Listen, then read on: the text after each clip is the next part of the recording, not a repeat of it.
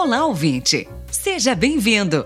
Está começando mais um episódio do PAMITê, o podcast do Instituto Maria da Penha. Com a apresentação de Carlinhos Vilaronga e de nossa querida professora Regina Célia Barbosa. Olá, mariposos e mariposas, sejam bem-vindos a mais um episódio do PAMITê, o podcast do Instituto Maria da Penha. Eu sou o Carlinhos Vilaronga, falando aqui do Japão, da província de Shizuoka. Ouvinte, olha que coisa legal, daqui a pouquinho, em poucas semanas, o PAMITê vai completar um ano de vida. Olha que coisa boa. Enquanto você espera essa data chegar, a gente quer compartilhar com você o conteúdo da live que aconteceu no perfil do Instagram, mas ele nunca me bateu. A professora Regina Célia foi recebida por Dara Medeiros para um bate-papo sobre violência doméstica e também sobre a pandemia do Covid-19 e a relação destas duas coisas. E antes de você seguir para o episódio, não se esqueça que você pode visitar a página do Instituto Maria da Penha, acompanhar Instituto Maria da Penha no Instagram, Instituto Maria da Penha no Facebook e de que os episódios do PAMITê estão disponíveis no Spotify, também disponíveis no Deezer, Google Podcasts, Apple Podcasts e também já estão cadastrados na Amazon Music. Então é isso. Ajeita aí o seu foninho de ouvido, ajusta direitinho o seu volume para você não perder nada. Bom episódio para você.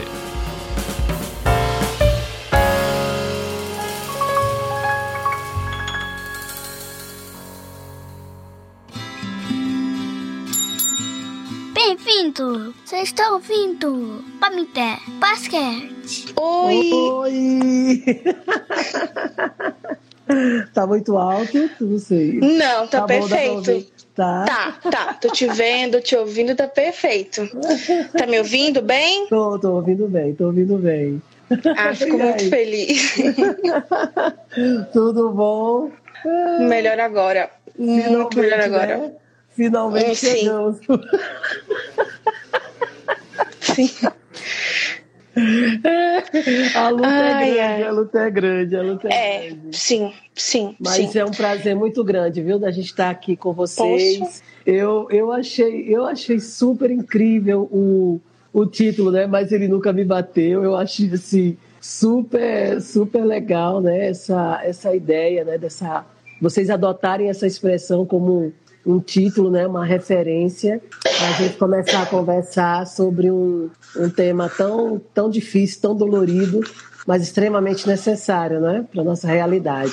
Sim, sim, é a honra toda minha estar com você aqui, é, representando o IMP, né, que é tão importante pra gente nesse contexto brasileiro, pras mulheres no contexto brasileiro, a atuação de vocês. É, e o tema da live de hoje é bem bacana mesmo, são as formas de violência né, doméstica contra a mulher.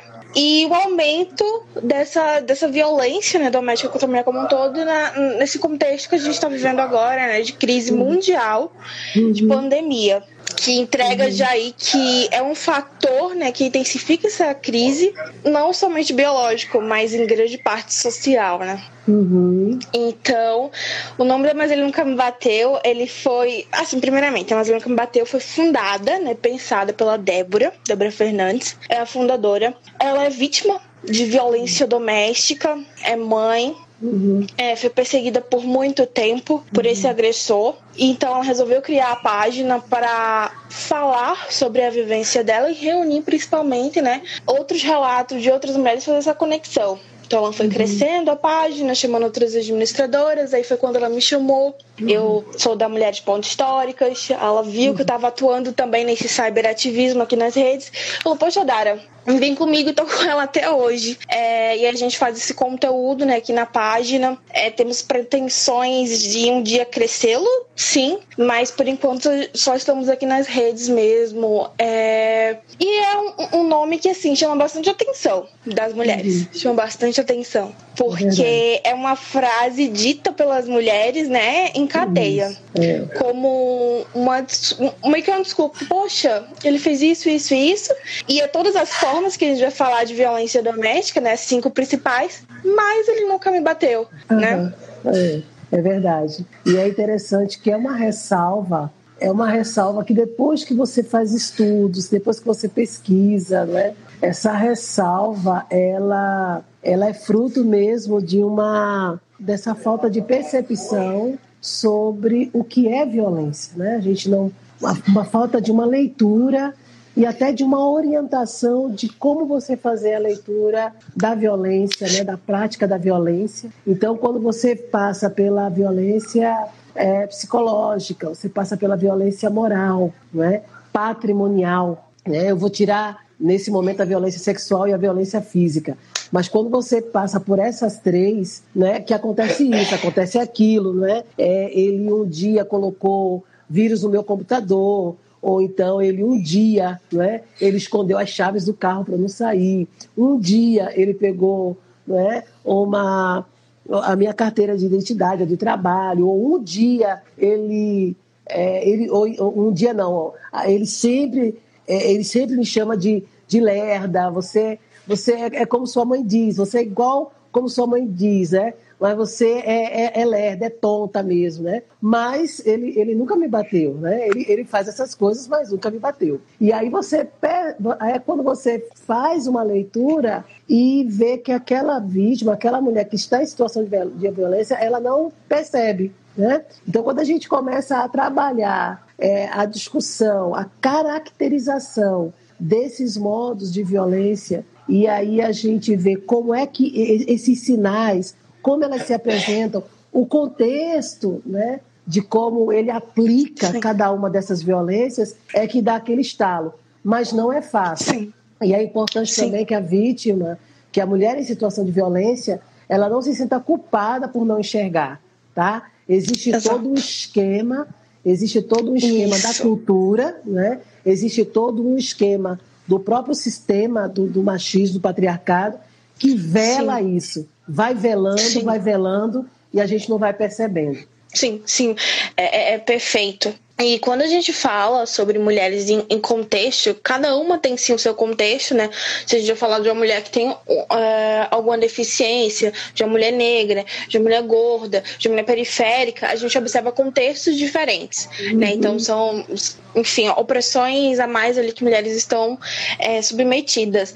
Mas todas, todas as mulheres em situação de violência doméstica, né? Que estão ali como o centro, né? Nessa camada, nesse, nesse, nesse pilar privado do heteronormativo uhum. do, do marido, da mulher e filhos também, que muitas vezes é uma consequência é, é, muito óbvia de todo essa, esse sistema que empurra a mulher para esse único local na sociedade, né? O privado, maternando não só os filhos, mas os homens também ficam da sombra, enfim, a mercê. É, a Maria, a Maria da Penha, né? A lei e toda a sua trajetória foram muito importantes para a gente falar hoje, para a gente discutir sobre as outras formas de violência, né? Que não é somente a física, uhum, né? É, uhum. é, é, assim, muitas mulheres chegam aqui na página falando, olha, ele não me bateu, mas ele nunca me bateu. Só que ele fez violência, muitas vezes é, violência psicológica, patrimonial. E a gente tem que explicar para essa mulher que ela também tá cobertada, sabe? Que uhum. ela, ela, a Maria da Penha co cobre essa realidade que ela tá vivendo, que também é violência, né? E aí uhum. é o uhum. ponto principal, trazer isso para o debate falar que violência sexual, psicológica, moral e patrimonial, além da gente explicar o que elas são, é também violência, né? Porque é tudo ali, todas essas violências precedem cada tapa, cada, enfim, violência física que essa mulher venha tomar. É verdade. É verdade. O que é que é importante a gente falar sobre isso, Odara? Primeiro, a gente falar sobre qual é o papel da Lei Maria da Penha para o nosso contexto, tá? Então, a Lei Maria da Penha ela vai fazer 14 anos esse ano, e a Lei Maria da Penha, ela ainda não foi, eu estava eu estava falando numa live agora, ela ainda não foi suficientemente aplicada né? Ela não foi Sim. ainda, né, nesses 14 anos, a Lei Maria da Penha, ela não, não, não, não teve ainda uma uma exaustão na sua aplicabilidade. Ela Sim. ainda é mal interpretada, né? ainda, nós temos ainda um problema Sim. sério de hermenêutica jurídica no, no, que se refere à questão da Lei Maria da Penha. Hermenêutica esta, que a hermenêutica, é, é, é grosso modo, é a interpretação da gente, é hermenêutica que muitas vezes ela é ela que, na verdade, limita a compreensão sobre esses tipos de violência, principalmente pelos agentes, os servidores públicos, quando estão lá na delegacia, né? Então, quando a mulher Sim. chega e diz assim que a, a, ofensa ela está no nível psicológico moral, e aí ele, ele ouve, ele pede para ela recontar a história três, quatro vezes, não menos do que isso, tá? Muito mais, não menos do que isso. Interrompe muitas vezes quando ela está contando, né? Interrompe, tipo, é, mas veja bem, minha senhora, a senhora disse que quando ele chegou em casa, a senhora estava no quarto, aí a senhora viu ele passar, viu ele bater tal. Aí qual foi o momento exato que ele começou a ofender? Foi quando ele entrou, ele abriu a porta e já foi falando? Ou quando ele passou para ir para o banheiro e que viu a senhora tudo? Ela já passou por isso. Ela já contou isso quatro vezes. Mas aí ele volta para esse ponto para interromper, para ela contar. E aí ele diz assim: mas, ele, ele, mas quando ele xingou, ele, ele, foi, ele foi xingando e empurrando a senhora na parede? Ele disse: não, ele não me empurrou nada. Ele começou a xingar tudo. Mas aí a senhora está aqui o quê? O que, que eu posso fazer pela senhora? Esse é, esse é, é, é, é, bem. Né? O que, que eu posso fazer pela senhora? Não, eu soube que na Lei Maria da Penha, xingamento, humilhação, tudo, é um tipo de violência, é violência moral. Aí eu queria fazer a denúncia. Mas vamos lá, vamos lá, vamos lá, que eu quero, eu quero, eu quero lhe ajudar, mas a senhora também tem que me ajudar, tá? Isso, eu quero, sim. Eu quero lhe ajudar, a senhora também me ajudar. Assim, ele, ele lesionou a senhora, ele deu algum tapa, ele tal. Não. Ele, ele empurrou assim, ele deu um beliscão, puxou seu cabelo. Não. Ele disse o quê? A senhora tem testemunha disso? Não, só estava aí ele. Mas veja bem, deixa eu lhe dizer como é que funciona. Aí quando chega nesse momento, nesse momento, né? Deixa eu ver, deixa eu lhe dizer como é que funciona. Veja só, é, é, isso aí é violência, realmente está lá na lei. Mas, para ser mais urgente, para ter uma medida protetiva de urgência, a senhora sabe o que é urgência? A senhora sabe o que é urgência? Eu sei que a urgência é, pronto. Para a senhora poder ter essa medida protetiva de urgência, assim, não me entenda mal, mas se a senhora tivesse aqui com o dente quebrado, né? Se a senhora tivesse aqui e tal, se tivesse isso, aí a gente fazia o exame de corpo dele da senhora, pegava isso, anexava né, no boletim e já emitia agora aqui direto para o juiz, ó. Amanhã mesmo a senhora já estava com a medida protetiva. Mas assim, fica difícil. A senhora tem alguma testemunha? Então a mulher volta e depois pergunta para mim, professora Regina Célia, a senhora não disse que violência moral, é, entendeu? Mas não foi assim que foi feito. Então, veja, essa questão do papel, o papel, qual é o papel da Lei Maria da Penha para o nosso contexto, né? E de como e quais são os nossos principais problemas ou, ou principais desafios na questão da Lei Maria da Penha. É, é, no livro da, da Maria da Penha, ela, ela, ela conversa muito sobre a questão do livro e ela vai dizer, o livro é esse aqui, Sobrevivi Posso Contar. Esse aqui é o livro da Maria da Penha. E a Maria da Penha, ela diz assim, que chegou um determinado momento, que ela passou 19 anos e 6 meses, né? E chegou um determinado Sim. momento que a agressão que o ex-companheiro, as agressões que o ex-companheiro fez a ela, não eram mais a motivação, ou não, não, não dava mais assim a, a, ela, assim, como, como é que se diz? A indignação dela não estava só sobre isso. Para além. Mas a, é, a indignação dela maior estava na forma como a justiça brasileira Sim. tratava a situação dela. Então, eu vou parafrasear um pouco Maria da Penha. Qual é o nosso maior desafio da Lei Maria da Penha? Nós que somos ativistas, aguerridas e que fazemos disso a nossa rotina. É quando os servidores, e eu vou dizer a você que existem excelentes, existe ó, gente do bem, sabe? Super de bem homens de bem com a vida, homens bem amados, sabe? Homens de parceiros. Mas, infelizmente, esses são a minoria, minoria. diante de uma Sim. maioria, diante de uma maioria que faz questão de tornar a lei ineficaz em razão da sua inabilidade na interpretação da Lei Maria da Penha. consequentemente, a, a, a torna a aplicabilidade da Lei Maria da Penha uma aplicabilidade frágil, né? vulnerável. Sim. Então, quando a gente vai falar dessa questão da Lei Maria da Penha, a gente tem uma década de 80, que foi quando o caso da Maria da Penha aconteceu, em 1983, e Maria da Penha tinha 38 anos. Quando Maria da Penha, Maria da Penha vai ter o, o autor da violência preso, ela tem 57 anos. Então foram 19 anos e seis meses. E uma das coisas que a, a Comissão Interamericana de Direitos Humanos falou não é, no relatório sobre o Brasil é que o Estado brasileiro é um Estado tolerante às práticas de violência contra a mulher, né? E essa tolerância, eu estava falando há pouco tempo, que foi quando a primeira vez, quando eu comecei a ler o relatório, tá, alguns anos, né? Foi logo no, no, no período da lei, foi quando eu percebi que a palavra tolerância, ela, de, de, de, é, dependendo do contexto, ela é uma palavra carregada de perversidade e Sim. que também e que também ela é uma base para impunidade.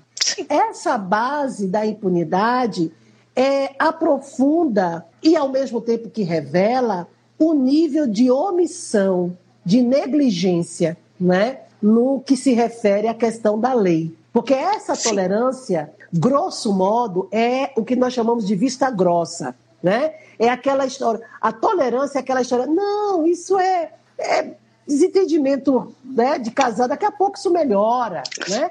Essa tolerância, ah, eles vivem assim, né? Então é uma forma de tornar a violência contra a mulher uma forma banalizada e que deve fazer parte do, do, do princípio do relacionamento humano, o que não é. Então, quem é que incute isso? Né? Como é que isso se instala? Como é que isso está consolidado na nossa mentalidade? Exatamente esse sistema não é, do patriarcado, esse sistema machista. Um sistema machista que é reproduzido pelo pai, pela mãe, pela avó, pela tia, pela professora, pela diretora da escola, pelo médico, pela médica, pela colega e por aí vai. Então, há uma padronização nesse discurso, tá? Né, o discurso da ofensa, e que isso é que alimenta os relacionamentos abusivos. Você fazer, você transformar cenas de ciúme carregadas de violência como sinal de que ele ou ela está apaixonado mesmo, né? Então você uhum. romantiza, uhum. você romantiza cuidado, amor, né? Não é isso? Você romantiza a violência e descriminaliza a violência, a prática da violência, né?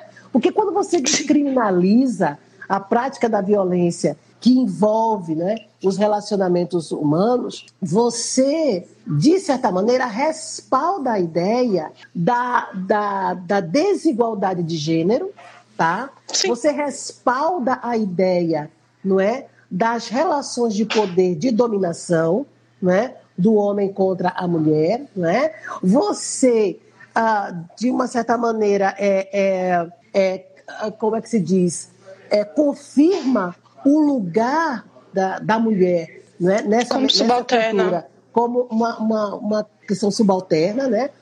E uma coisifica, coisifica da mesma forma. Sim. E, e de uma certa maneira, você é, é legitima, legitima essa, essa, essa negligência, tornando a lei como uma criação banal de um grupo de mulheres doidas, não é? Que, que trabalharam o movimento e que estão atrás do mimimi. E, Sim. E, não é? E que isso, na uhum. verdade, isso, na verdade, ela é um tremendo equívoco, mas não é um equívoco é, que não foi planejado. Né?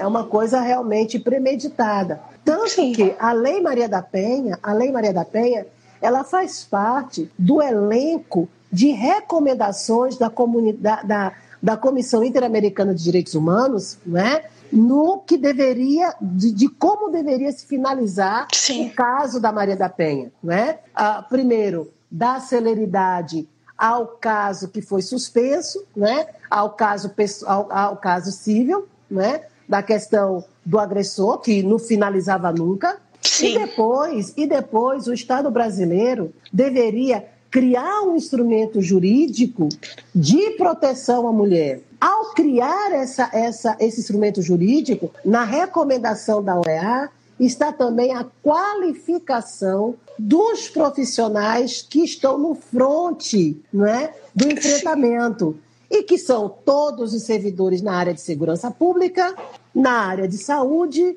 inclusive médico legista, que precisa saber fazer aquela notificação das mulheres que são é, vítimas de violência, que eles não fazem Sim. uma notificação não é, clara, objetiva e legível, Sim. porque isso perpassa também pela questão da própria caligrafia, tá? Que a gente sabe aí desse, desse tom, né? Dessa, dessa, desse tom né, perverso dessa caligrafia, que muitas vezes Sim. oculta, oculta não é? o que realmente aconteceu com a mulher. Também com os profissionais da área é, de, de educação, não é? E aí é, é a, a, a CID, ou seja, a Comissão Interamericana de Direitos Humanos, que faz a recomendação de se trabalhar a questão de gênero, de história dos direitos das mulheres nas escolas. Isso não é, é essa proposta, ela é de 2002. Por quê? Porque o caso da Maria da Penha ah, só chegou à Comissão Interamericana de Direitos Humanos com 15 anos do caso, ou seja, em 1998, né? E em 2002 eles encerram um relatório de, de buscas de dois anos. E no encerramento desse relatório, eles fazem essas recomendações. Então, Odara, a gente está o quê? A gente está. A, a, em 2003 ia prescrever o crime, então ele, é, ele, é, ele é, é, julgado e preso, condenado e preso, não é? Em 2000, em 2002 para 2003, porque era 19 anos e 6 meses, que já estava. Mas a Lei Maria da Penha, a Lei Maria da Penha, ela só vai surgir quatro anos depois. 2005. 2006, 2006, né? 2006? É, ela é 11.340/06. Ela é de agosto e começou a, a, a de agosto, sim.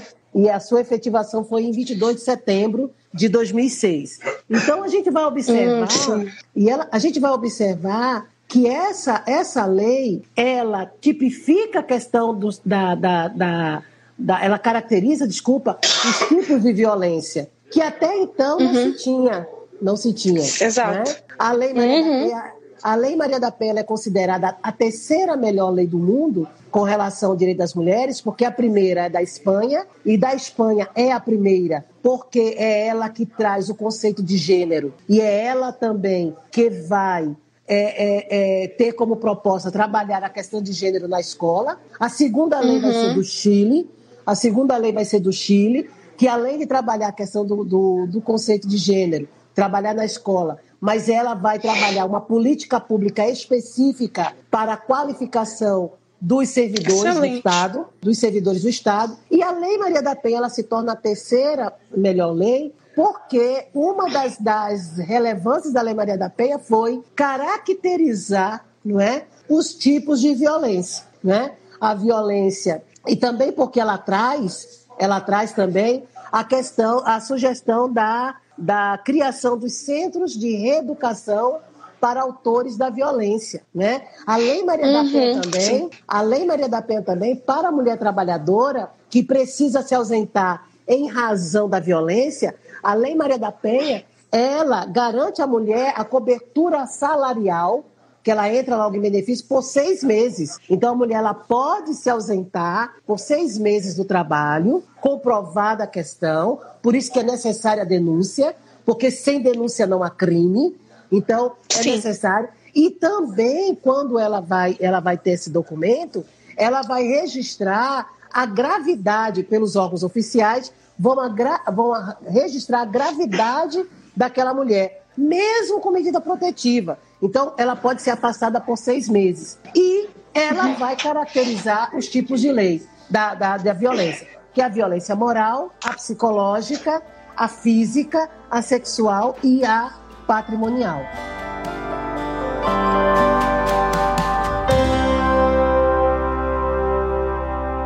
Pamité Basquete.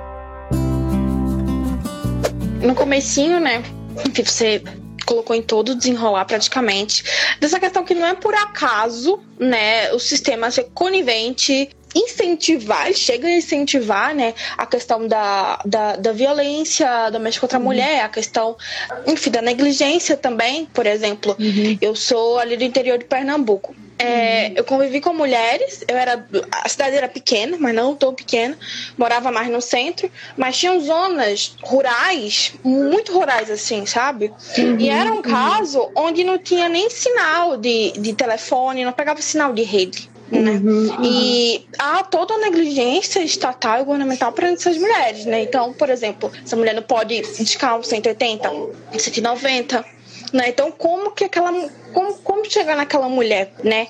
É, é, e a questão do patriarcado, né? Que você, que você cita, que você fala, que é o machismo estruturado por toda a sociedade, né? Por todas as instituições. O Estado uhum. não seria diferente. Ele é, acho que, uma das principais instituições, uhum. junto com a escola ali, né? A igreja também. Uhum. E a família, que a família, ela é baseada historicamente, aí a gente fala de milênios, é, nessa questão heteronormativa e da mulher totalmente como figura de procriação, né, exploração ali da sua reprodutividade uhum. e, enfim, voltada para o homem.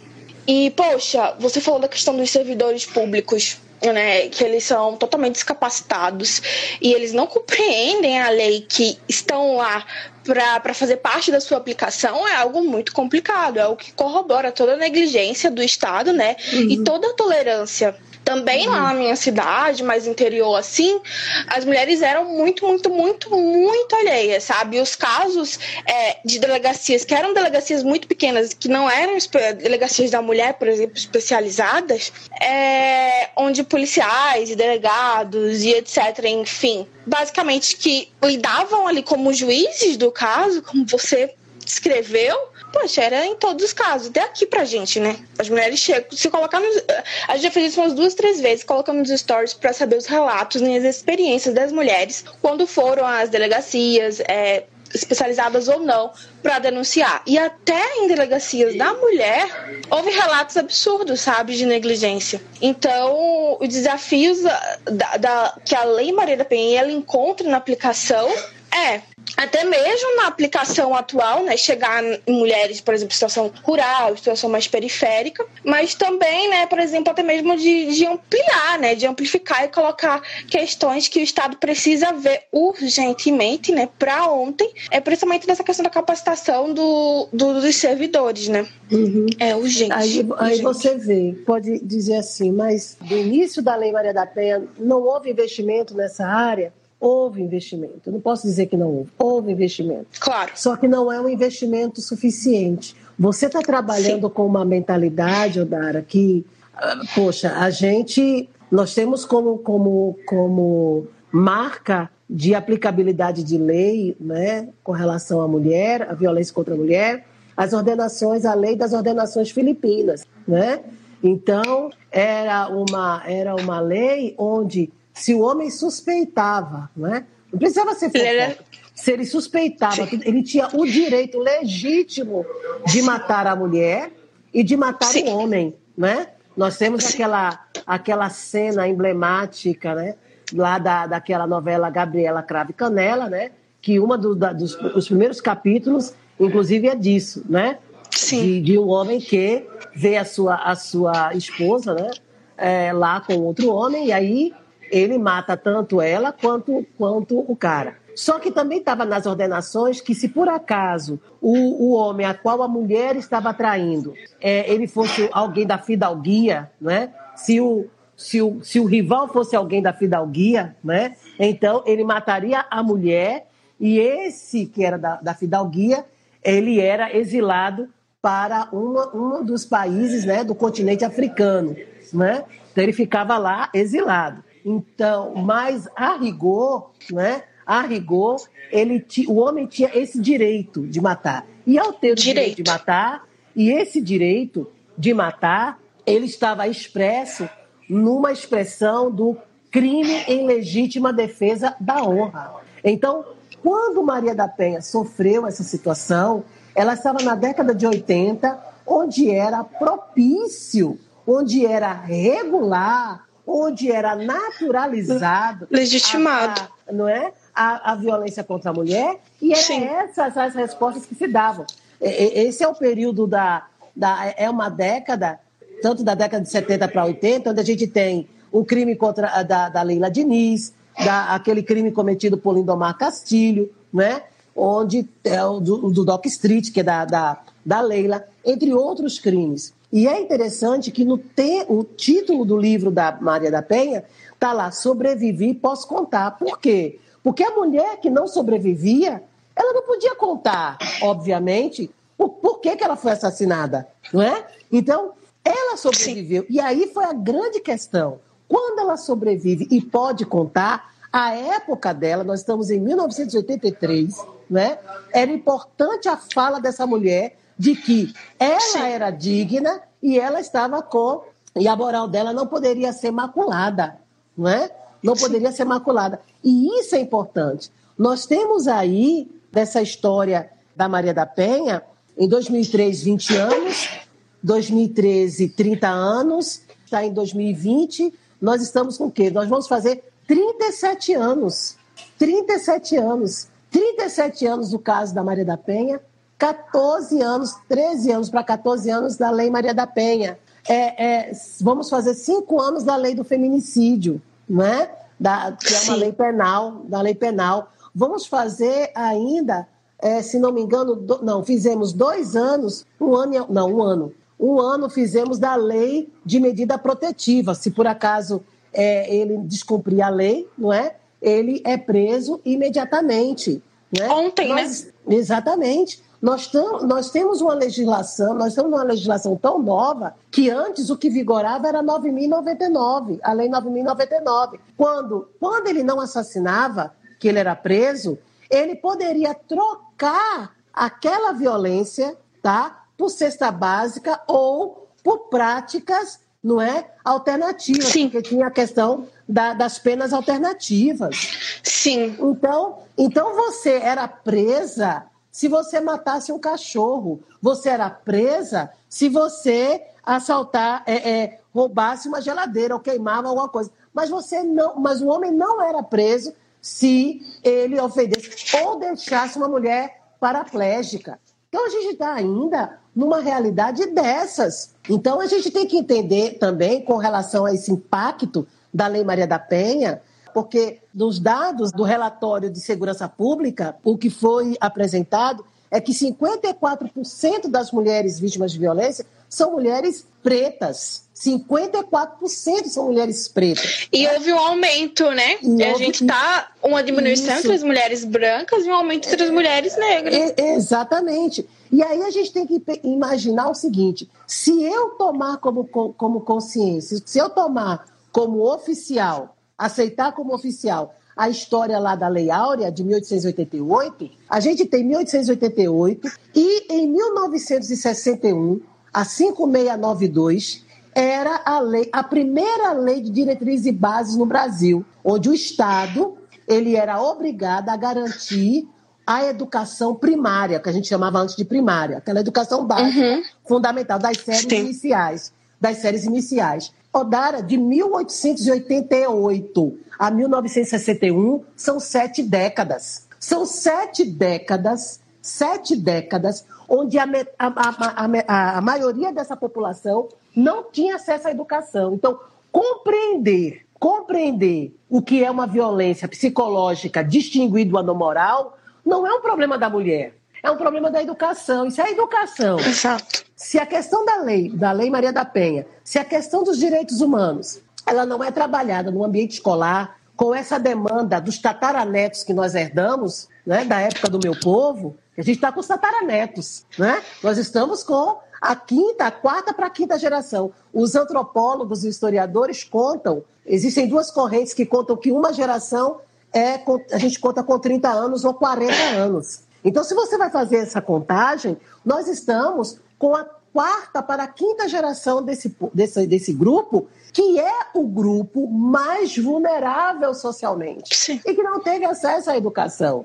Né? E a educação, não é só codificar letras, representações, símbolos, né? É você compreender a lógica de uma realidade, é você saber fazer uma leitura. Sim. Né? Sim. E, e nós estamos num país onde, quando a gente discute violência contra a mulher, a leitura é mimimi, desculpa a expressão, é muita frescura, foi um tapinha à toa, foi um tapinha à toa, e foi só um grito, não foi só um grito. Ou o que você né? fez, né? O que, que você é, fez? O que foi que você fez, percebe? Exato. Então, é, é, são essas situações que a gente vê. E essas situações que a gente vê, e aí, por que, que eu estou contando tudo isso?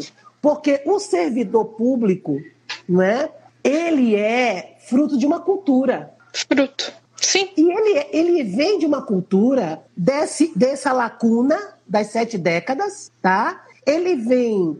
Se você vê o perfil dos policiais, do pessoal que faz não é concurso para a polícia militar, é, é o pessoal que vem, é, é, é gente sofrida.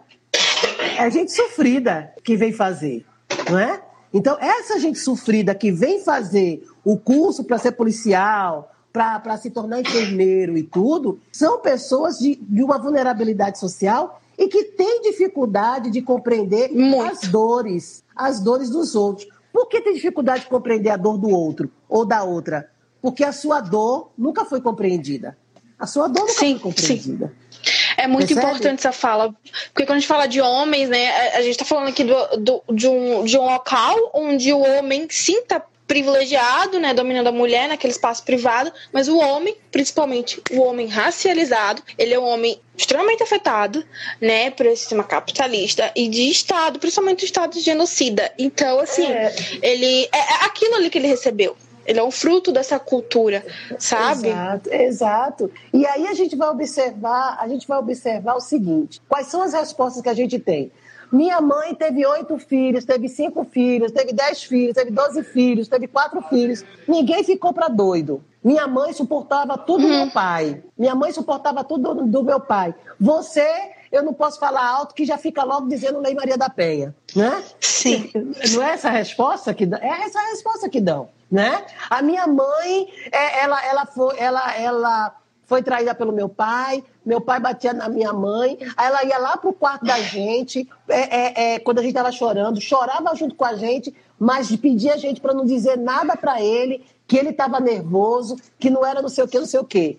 Agora, e, e, e, minha mãe, e minha mãe cuidou da gente tudinho, colocou todo mundo na faculdade. Meu pai ficou doente, minha mãe cuidou dele, ele morreu e minha mãe está numa boa. Você não é? Fica logo estressada, diz logo que vai denunciar.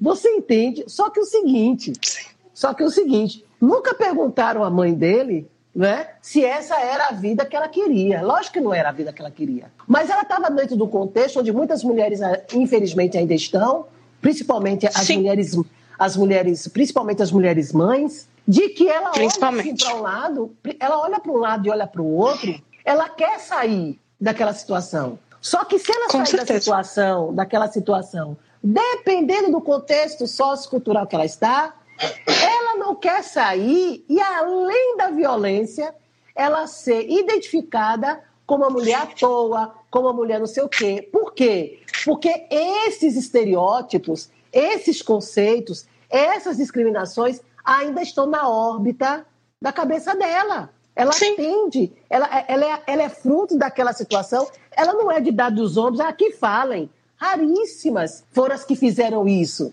E pagaram preço alto. E pagaram Altíssimo. preço alto, né? A, é, uhum. Nunca nem sequer dormiram com homem nenhum. Nunca nem sequer paqueraram com. Dorm...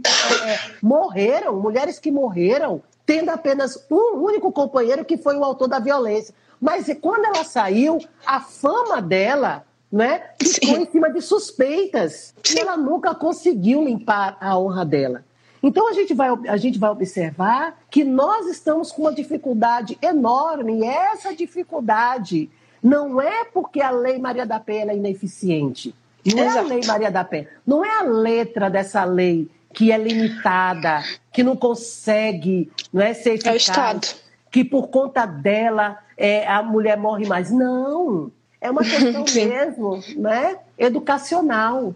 É uma questão mesmo de sensibilização e conscientização desta lei. E é por isso que quando a gente fala que a violência física, infelizmente, ela é considerada por ser a mais recorrente e relevante, não é? Quando uma mulher ela sofre uma violência física, ela já está minada, já, ela já é oca por conta da violência moral e uma violência psicológica. Essa mulher ela está deprimida. Essa mulher está sem, muitas vezes ela está sem sangue, sem vigor para lutar, né? Porque a fala dela é uma fala que não tem crédito nenhum, não tem crédito para ninguém. ninguém. Ela está confusa psicologicamente. Sim não é? E essa Sim. confusão se deu em razão das, das, das insistentes práticas de tortura promovida pela violência psicológica. O relatório, o, o, o desculpa, é o de Istambul, o relatório de Istambul, não, o protocolo. O protocolo de Istambul de 2011 o protocolo de Istambul de, do, de 2011 foi um dos últimos protocolos feitos agora, né? O protocolo de Istambul, ele considera a violência psicológica como uma prática, uma prática, é, como se diz, é, assídua e crescente de violência, de, de prática de tortura. Sim. A questão, a questão da violência psicológica e a, juntamente com a violência, juntamente com a violência moral. A violência sexual hoje, nesse tempo de pandemia, ela tem, ela tem aumentado entre os casais, não é? Então, hoje, muitas mulheres elas estão sofrendo a violência, a violência, o estupro marital. Uhum, né? Porque nesse momento de, de, de, distanciamento social, a permanência, o tempo de permanência que eles ficam juntos, né, é, tem, tem reforçado esse tipo de prática. Sim. E, e, isso, Sim. como é que a mulher chega numa delegacia né, para dizer uhum. isso? Não é? É a obrigação então, dela, né? Não é isso? Entende? Aí veja a leitura como é feita. Então, nós temos aí uma dificuldade dessa, dessa estrutura, desse machismo estrutural, que eu costumo dizer, o machismo ele é perverso com as mulheres, mas ele é também muito perverso com os homens. Os homens não pensem que o machismo né, garante a eles essa, o status de dominação e eles ficam de boa, não. Se os homens bem soubessem o que o machismo faz com eles, porque o machismo, ele mata a mulher, por quê? Porque ele matou a humanidade do homem. Todo homem que tem a sua humanidade, não é? Morta, assassinada pelo machismo, é um homem que violenta. E como é que ele tem a humanidade dele morta, assassinada? Quando dizem para ele desde criança que menino criança. não chora, que criança não, que menino não chora, quando dizem para ele com 10, 11, 12 anos que ele tem que provar que ser homem e ele tem que pegar as meninas, quando ele, não é? Quando muitas vezes ele tem que provar ser forte, quando ele não está nem Sim. aí, se tem que ser forte, tem... ele é criança, ele é criança, ele é Sim. uma criança. Né? E Sim. aí vem a mãe, vem o pai, ele é uma criança de dois anos e estão olhando para ele e estão dizendo assim: homem não chora. Mas peraí, esse conceito de homem, eu tenho dois anos. Né? Então, quando a humanidade. E essa humanidade, essa humanidade, ela é assassinada todos os dias, o tempo todo.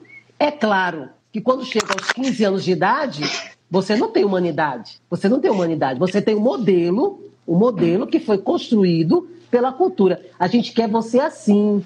A gente não quer você em roda de menina. Por que você não quer? Por que, por que você não quer que a maioria das minhas meninas, das minhas amigas, sejam meninas? Só tem dois motivos para justificar. Ou você pega todas, ou então você não é homem. Só tem esse motivo. Exatamente. Não há homem. Exatamente. E com as meninas não é diferente. Então, quando a gente vê que a gente está, que nós estamos no século 21 e existe ainda uma geração que não é pequena, que reforça esse tipo de prática, entendeu? Então a gente aí a gente começa a vislumbrar a demanda que a gente tem. Por quê? Porque essas pessoas elas ocupam um cargo de poder, elas são líderes, Exato. elas se tornam prefeitas, Exato. elas se tornam governadoras, elas se tornam desembargadores, eles se tornam médicos, eles se tornam professores, eles estão em todo o campo. Por quê? Porque essa, essa masculinidade tóxica não impede a, a, a, o desenvolvimento cognitivo e intelectual, não impede, certo? E nem impede também que ele ocupe cargos de poder. E é por isso que a gente está nessa situação da subalternização. Exatamente. Odara, é, é de chorar você saber, é de chorar você saber que as últimas eleições nós tivemos mulheres, mulheres que se tornaram mulheres laranjas, laranjas na política. E essas mulheres seriam, quer dizer, da violência doméstica à violência institucional em todos os níveis. Isso é sério. Então a gente compreende, a gente tem que compreender, mas não pode aceitar. Exatamente. Né? A Exatamente. Gente pode, a gente não pode aceitar. E aí, nesse aspecto, a violência patrimonial, ela. Você viu que agora, nesse, nesse período agora da pandemia, na história do benefício, o primeiro mês de benefício foi, foi escancaradamente a violência patrimonial, onde Exatamente. vários e vários homens receberam benefício no lugar da esposa, no lugar da mulher, entendeu? E Presidência dos tiveram... filhos. Exatamente. Escancaradamente a violência patrimonial ali, certo? Sim. Mulheres onde o seu cartão de crédito, mulheres onde é, construíram a casa com o seu marido, não é? Seja lá em que condição for, e quando ela volta para casa um belo dia porque ele perdeu o, porque ele perdeu no jogo, ou porque ele bebeu, qualquer coisa, casa Sim. Não dela, ela não tem mais casa. Exatamente. Porque ele vendeu Exatamente. a casa. Mas ele não bateu. Isso é uma... Ele bateu? Ele não bateu. Sim. Ele só vendeu Sim. a casa. Sim, isso é uma questão. Sim, sim. Isso é uma questão que eu queria pontuar, porque ocorre o mito, basicamente, ou exagero, por assim dizer, é, no senso comum, né, nas pessoas, de que o homem é o provedor do lar, as mulheres ficam em casa e só. E o homem que trabalha, o homem que pega no pesado, tanto que manda a mulher levantar saco de cimento, né? Uhum. como uma grande coisa. Você entende? E o que fica invisível nessa realidade são justamente as mulheres que têm uma tripla jornada, ou seja, as mulheres que estão trabalhando fora. A minha mãe, certo, é, passou por dois relacionamentos, dois dessa forma. A, a mãe do. A minha sogra, no caso, também passou por um relacionamento extremamente abusivo, violência doméstica, nessa configuração. Um homem que tinha um vício certo? Vice bebida, um vício em jogo e etc. É, já não estava trabalhando tanto assim. A mulher, além de fazer esse serviço em casa, essa domesticidade, que é um trabalho não remunerado, é um trabalho, tem que ser visto como um trabalho, né? Fazer uma faxina, ainda cuidar de filho, pelo amor de Deus, o que não é um gasto de energia nisso, porque ele é, e ele não é visto como sendo, né? Uhum. E além disso, cuidar dos filhos, né? E trabalhar fora e construir o seu patrimônio que vai ser automata automaticamente linkado com o do marido, né? E perder. E é onde que ficam? Essas pessoas não visualizam as mulheres como trabalhadores e construtoras do seu próprio patrimônio que tem ele acabado porque tem um homem ali basicamente como um hospedeiro sugando tudo dela por um vício em bebida, por um vício que é trazido sim pela masculinidade tóxica, né? Uhum. É, é, interessante essa, essa fala, porque é o seguinte: a gente, a gente consegue ver que existe uma mudança de comportamento, existe. A gente consegue ver que nós estamos trabalhando mais, sim, existe. A gente consegue observar também que essa expectativa do homem provedor, isso está diminuindo. E olha só, eu fico assim, muito preocupada com esse tipo de pensamento que ainda se configura. Por quê? Porque, por exemplo, nós que somos aqui do Nordeste, eu vou falar do Nordeste e, ao mesmo tempo, eu vou falar de um pouco da, do, do, contexto da, segunda, da Primeira e Segunda Guerra Mundial e do movimento. A, gente vai ter, a gente vai entender o seguinte, que esses homens, que, esses, que, que esse contexto nós tínhamos uma, a, a, a, questão do êxodo, e aí quem ficava com os filhos eram as mulheres, enquanto os maridos vinham ao Recife e quando não dava certo ia a São Paulo e depois nunca mais voltava. Sim. Ok? Então, logicamente, nós deveríamos ter o quê? Nós deveríamos ter uma, uma realidade, um pensamento, principalmente por parte dos meninos e dos filhos dessas mulheres, de que a, a, a, a, a parte guerreira, não é? a parte da, da, do cuidado, não é da luta, eles terem esse reconhecimento das mulheres. Não era, não era necessário a gente fazer muito esforço, ter uma live, é, encher um, uma, um, congresso com 500 pessoas para dizer isso. Por quê? Porque culturalmente, né? A gente vai ver que os homens hoje que têm 40, 50 ou 60 anos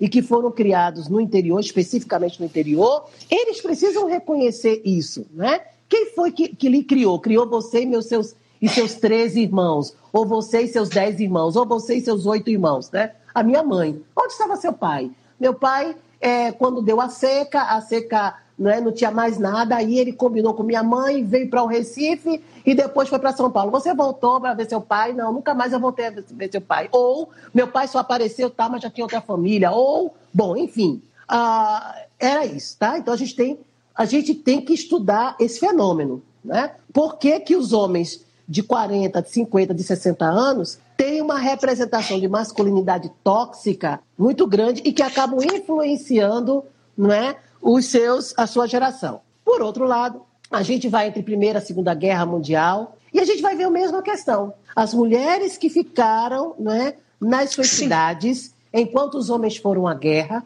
foram mulheres que movimentaram o, o, a produção e o consumo local, da economia local, foram mulheres que trabalharam nas fábricas de tecidos e também nas fábricas bélicas, foram mulheres que, que trabalharam e essas mulheres ganharam bem menos ou não ganhavam nada, trabalhavam e trocavam aquilo por alimento, né? ou por roupa, ou por roupa, ou por cobertor, mas que mantinham a economia. Para a gente poder. Por que, que é importante a gente fazer esse recorte? Para a gente entender que todo esse movimento, né, que fala de feminismo e tudo, ele teve uma necessidade. Não foi exatamente a mulher que chegou um dia e disse, não, hoje eu vou acordar e vou trabalhar é. fora. Foi imposto isso. Ou ela trabalhava fora, ou ela fazia, ou ela ia para a fábrica, e muitas levavam até os filhos, ou morria Sim. os filhos, ou morreria ela e os filhos. Agora, houve um movimento, uh, o movimento, ele, vendo essa realidade da desigualdade, da subalternação, é, da ideia do consumo, da exploração do capitalismo, é claro, ele foi dando, não é? Ele foi acrescentando, na, na verdade, ele foi revelando o que estava por trás daquela questão, até mesmo simplória.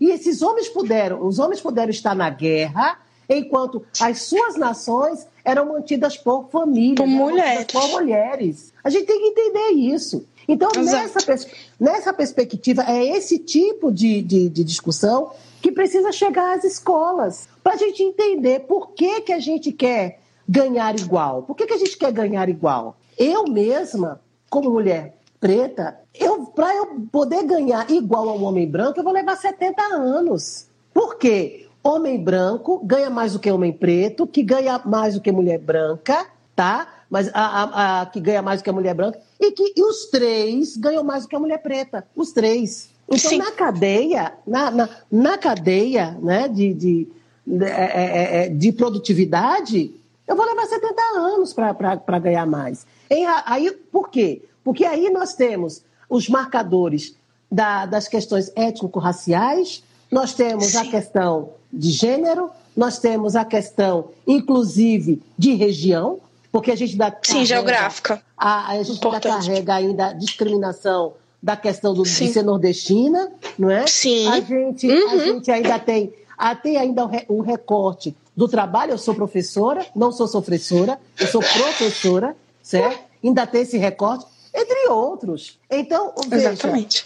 quando a gente vai observar esses desafios é, somados com os tipos de violência que nós vivenciamos e que nós sofremos, é terrível. Você fala de uma Sim. tripla jornada e eu falo de uma de quatro, né? De uma jornada quádrupla, certo? porque de madrugada também eu tenho que trabalhar. De madrugada tem que colocar, é, é, tem que colocar é, roupa na, na, na, máquina. Quem não tem máquina vai para o tanque. Né? Entendeu? Existe uma série de realidades. Graças a Deus, aqui em minha casa, é, isso não acontece. Meu esposo mesmo, ele trabalha comigo na questão da, da violência contra a mulher, só que ele trabalha com homens. Ele trabalha com a questão da, da Lei Maria da Penha, não é? sensibilizando homens para a questão da Lei Maria da Penha e voltando para essa questão, como eu falei para você, da masculinidade tóxica. Por que, que o machismo Importante. ele mata o homem? Indispensável. O, machismo ele mata a humanidade do homem. Então ele trabalha com essa parte. Mas não é fácil. Eu, tô, eu sou mãe de dois filhos, um de 19 e outro de 21. Então, é, sabe aquela, aquela questão do Thomas Jefferson? É, o Thomas Jefferson, é, é, ele, fala, ele fala assim que o preço da liberdade é a eterna vigilância.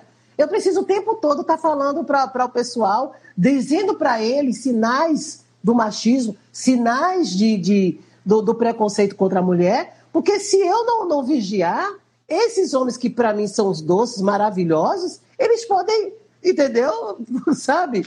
Exatamente. Mas por que, que eles podem. Porque eles vão olhar para um lado, eles vão olhar para o outro, e aí, às vezes, meu filho diz assim: mãe, só a senhora que pensa assim. Porque a mãe, porque o pai do meu amigo não fazem nada disso. E daí a grande questão né, da, da, da semente, da, da ação multiplicadora. Por que, que é importante uma live como Coletiva. essa? Né? Por que, que é importante uma live como, é, como essa? Porque é esse espaço que a gente tem que falar. As mulheres que hoje estão vivendo a violência é, é, é, contra a mulher no contexto da pandemia, elas estão vivendo o horror do ciclo da violência, não é? Tem, o ciclo da violência ela tem três fases: a fase da, da, uhum. a fase da lua de mel, a fase da lua de mel, da tensão e da, e da agressão. E existem casas hoje que não sai da tensão e da agressão, não chega na, na lua Exatamente. de mel. Não chega na lua de mel, não é? Nós temos também, o meu esposo estava falando, ainda tem o agravante dos homens que saem de qualquer jeito e quando voltam para casa, voltam para casa, não é? Potencializados da violência e ainda correndo o risco de trazer a, a, o vírus para casa e contaminar essa mulher. Então, assim, é, é, é, é é muito importante que a gente possa realmente né, explorar esses espaços de diálogo para que outras pessoas possam contribuir com a gente, a gente também possa contribuir. E a gente vê o seguinte: mesmo havendo pandemia, não é a pandemia que aumentou a violência. Essa violência, como, como, como pensar equivocado que foi a Lei Maria da Penha que trouxe mais mortes para as mulheres. Não. Exato. A Lei Maria da Penha trouxe oportunidade para denúncia. A, a, a pandemia ela está revelando a fragilidade das nossas políticas públicas. Nossas políticas públicas tivemos 13 anos para fortalecer política pública. E como nossa política pública ainda é frágil, como um papel, como, como uma pena, a pandemia veio e está massacrando. Porque eu encontro ainda mulheres onde o município não existe a delegacia o munic... não, a delegacia não está aberta 24 horas e a delegacia está fechada no final de semana. E todo mundo tem uma, uma resposta, uma desculpa, várias, né? Mas assim, fique em casa e os servidores que estão aqui, o comissário tal tem problema de asma, são do grupo de risco. A, o agente tal tem problema de, de, de, de diabetes o outro tem não sei o quê. Então, eles também estão vulneráveis de saúde. Aí não dá para a gente fazer muita coisa, professora. Não dá para a gente fazer muita coisa. Tem que pensar nisso. Tem que pensar nisso. Exatamente. Exatamente. Não adianta a gente olhar para os servidores públicos que estão na base, que são tão importantes de serem olhados e educados e olhar ele como potenciais é, potenciais não olhar ele como agressores. Ou eles não são o problema. O problema está sempre sempre absolutamente no homem branco. Que vai estar na presidência e nos cargos mais importantes vai descendo que comanda a base sabe? Isso é isso é muito muito muito muito triste. Isso é muito triste. E assim as mulheres em contexto familiar, né, de violência, violência doméstica, nessa pandemia, todas as violências estão intensificadas, né? Todas, uhum. todas, todas, todas, todas, todas, todas, todas. Isso. E aí a gente tem essa questão, a gente tem as crianças que não podem ir à escola, então as crianças estão mais expostas à vulnerabilidade e à violência. Crianças que muitas vezes não viam, né, não, a violência, hoje elas convivem com essa violência, né? Elas convivem com essa violência. E ainda há quem defenda que não exista escola, que, que a educação possa ser dada em casa, não é? Então, para um lar onde a rotina da violência, não é? Onde a violência é uma rotina, a criança não tem um lugar para ir para a escola, acho que ela morria, né? Ela morre. Porque a gente pode encontrar, é. inclusive, crianças que, que, que, crianças de 5 anos que pensam em cometer suicídio. Ou porque são, Sim. ou porque são abusadas sexualmente pelo pai, ou pelo irmão, ou pelo tio, ou porque o nível de violência que elas veem violência. acontecendo com as mães é muito alto, né? Então, hoje está exposta a, a mulher, está exposta a criança, está exposto o idoso, a idosa, a deficiente, entendeu? Pessoas que, que apresentam uma, uma realidade so, é, é, é, é social de extrema vulnerabilidade social, hoje elas estão sofrendo mais, né? Hoje elas pedem mais ajuda. Nós aqui no Instituto Maria da Penha, que atendemos as mulheres vítimas de violência, agora online, a grande preocupação dessas mulheres é, por favor, não me abandone.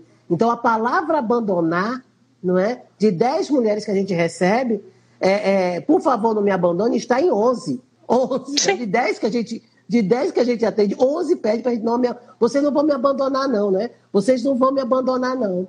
Então, e ela pede isso porque já teve uma série de abandono na vida dessa mulher.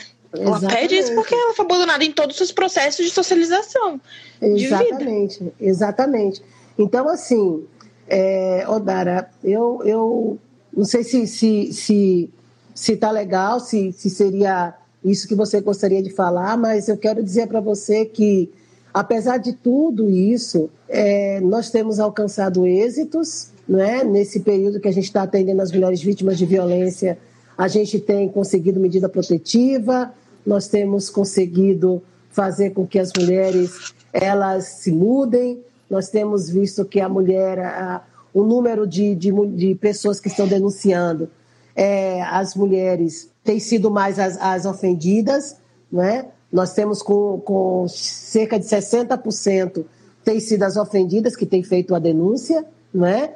É, em segundo lugar vem filhos, terceiro vem parentes e amigos, né? Então, significa que elas estão tendo consciência, mesmo em meio à pandemia, elas estão buscando forças para poder é, é, confiar na, no Instituto Maria da Penha, em outras instituições também, que tem as instituições do terceiro setor têm feito um excelente trabalho, né?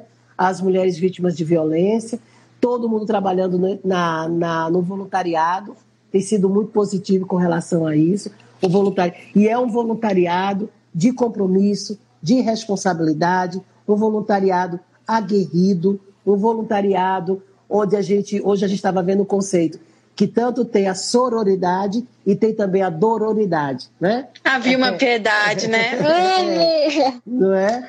Então a gente tem assim uma, uma temos aí o projeto Justiceiras, né? Da, da, da doutora Gabriela Mansur, Hoje nós estávamos com a Anne falando sobre esse projeto Justiceiras, né, que tem já, é, já deu mil atendimentos. Então, assim, tem sido. Nós temos visto assim bons exemplos, boas práticas de enfrentamento à violência, mesmo em meio à, à, à Covid, mesmo em meio à pandemia.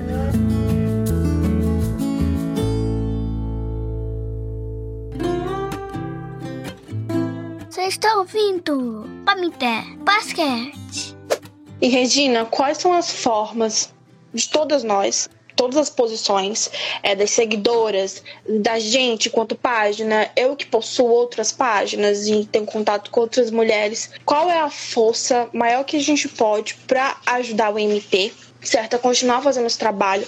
É, enfim, como que vocês recebem essa ajuda, esse apoio, porque ele é indispensável em todos os sentidos, né? É. Para para a ONG existir. Exato. Bem, se vocês, se vocês quiserem colaborar, e aí vocês podem colaborar é, tanto encaminhando a vítima, é o tipo de colaboração, porque recomendando a gente para atender, como se vocês quiserem mandar algum recurso, alguma coisa, aí vocês entrem em contato com atendimento Instituto Maria da Penha, .org.br, atendimento arroba instituto Maria da Penha.org.br e vocês uhum. pedem para é, fazer um depósito na conta do Instituto Maria da Penha Recife, né? Então, o Instituto Maria da Penha Recife é que tem feito né, esse trabalho. Nós também temos um, todo, toda a parte pedagógica, de formação pedagógica, de formação de voluntariado, né? é feito pelo Instituto Maria da Penha Recife. Né? Inclusive, nós vamos dar alguns cursos, nós estamos fazendo já cursos é, remotos, né, curso à distância, e vamos oferecer cursos agora agosto. Aí eu vou avisar vocês, não é que são cursos de imersão, cursos de imersão de, de, de 8 a 16 horas, né? São três dias, onde a gente uhum. vai, dois dias, é, de 8 a 24 horas. É. Tem de 8, tem de 16, tem 24, que vai falar sobre essa questão de relacionamento abusivo, identificando sinais de violência, quais são as perspectivas pós-pandemia, estratégias de, estratégias de projetos de empreendedorismo, não é? Para mulheres, não é? Hoje a gente está é, tá vendo, Odara, que precisamos investir mais na área de tecnologias, ensinar as mulheres a trabalhar Sim. webs, webs, trabalhar redes sociais e tantas outras coisas, né? Essa vai ser a tendência do trabalho, mesmo trabalho remoto. Então a gente precisa, não é, promover esse acesso, acesso à educação edu tecnológica, acesso à justiça, acesso à saúde, não é? é acesso a uma a um consumo de qualidade, a um consumo saudável, né? acesso é, dessas mulheres, né? Uh, das famílias em si, ao desenvolvimento Sim. social né? que seja sustentável, não sustentável ligado à questão só de meio ambiente, mas sustentável Sim. no sentido de que você, ao ter compreensão, ao ter conhecimento sobre seus direitos, você possa se sustentar, não é? Através desse conhecimento buscando mais direitos, né? buscando mais espaços, mais espaços de atuação. Nós não queremos, o Instituto Maria da Penha não quer uma sociedade onde haja uma supremacia de mulheres sobre os homens, nem uhum, supremacia sim. de homens e mulheres. Nós queremos a, a igualdade. A, a, a, Maria da Penha costuma dizer que a Lei Maria da Penha não veio para é, prender, para punir o homem, né? mas para punir o homem agressor né? E essa punição, ela não precisa ser, não é, um encarceramento ad eterno. Punitivista, né? sim. Né? sim. Nós, nós acreditamos que esse homem ele precisa ser trabalhado, tanto que a Educado, Lei Maria da Penha, a Lei Maria da Penha prevê isso, tá? É, é o artigo sim. 35 é o artigo 35 da Lei Maria da Penha, a criação de centros de reeducação e reabilitação aos autores de violência e esses homens eles possam, no momento em que eles ou, ou eles podem partir para um novo relacionamento, mas um novo relacionamento sem violência, reconhecendo, né? Reconhecendo que o machismo trouxe um grande dano para eles, um dano para a sua humanidade, e ele está reproduzindo esse dano para matar a humanidade da mulher. Então a gente precisa acabar com isso. A gente precisa Sim. fazer um trabalho de precaução e de prevenção.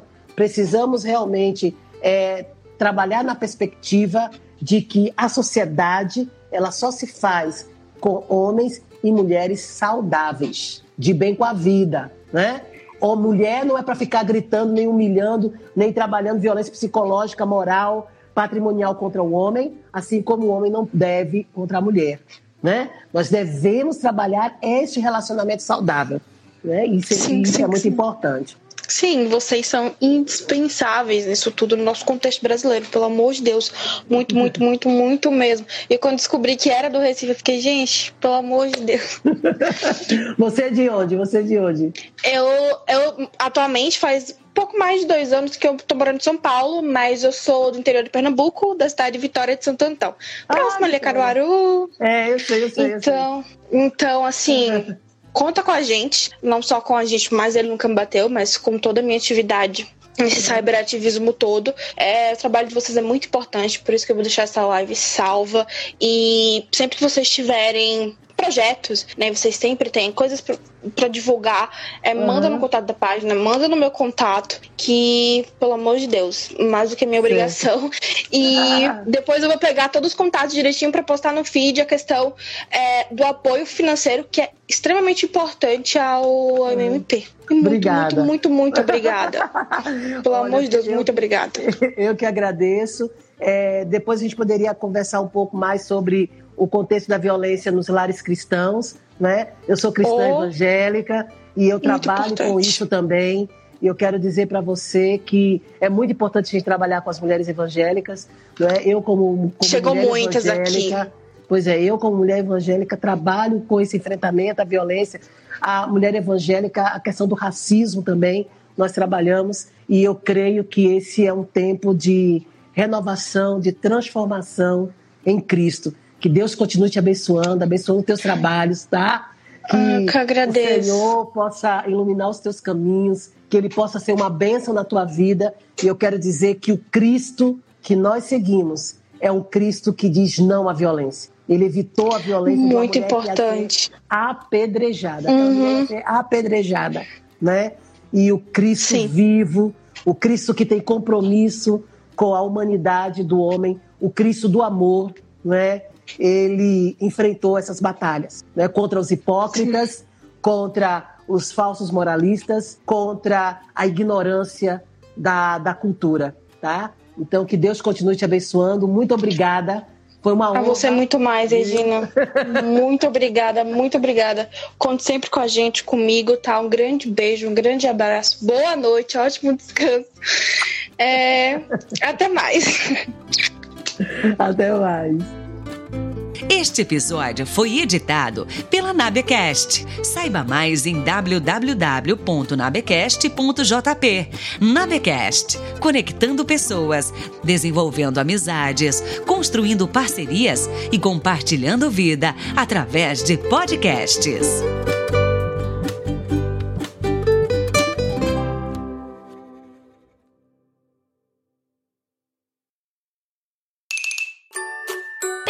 Bem-vindo! Você está ouvindo Pamité Basquete. Oi, gente! Você conhece Pamité Basquete? Pamité é basquete muito legal. Aqui nós conversamos sobre amor, sobre respeito, sobre carinho, sobre cuidar das crianças, das mulheres, das meninas, dos meninos e dos homens. Então, escuta Pamité e mostra Pamité para os seus amigos. Não se esqueça de seguir o Instituto Maria da Penha nas redes sociais. Beijo quente. Esperamos você no próximo episódio. Até a próxima. Bye bye.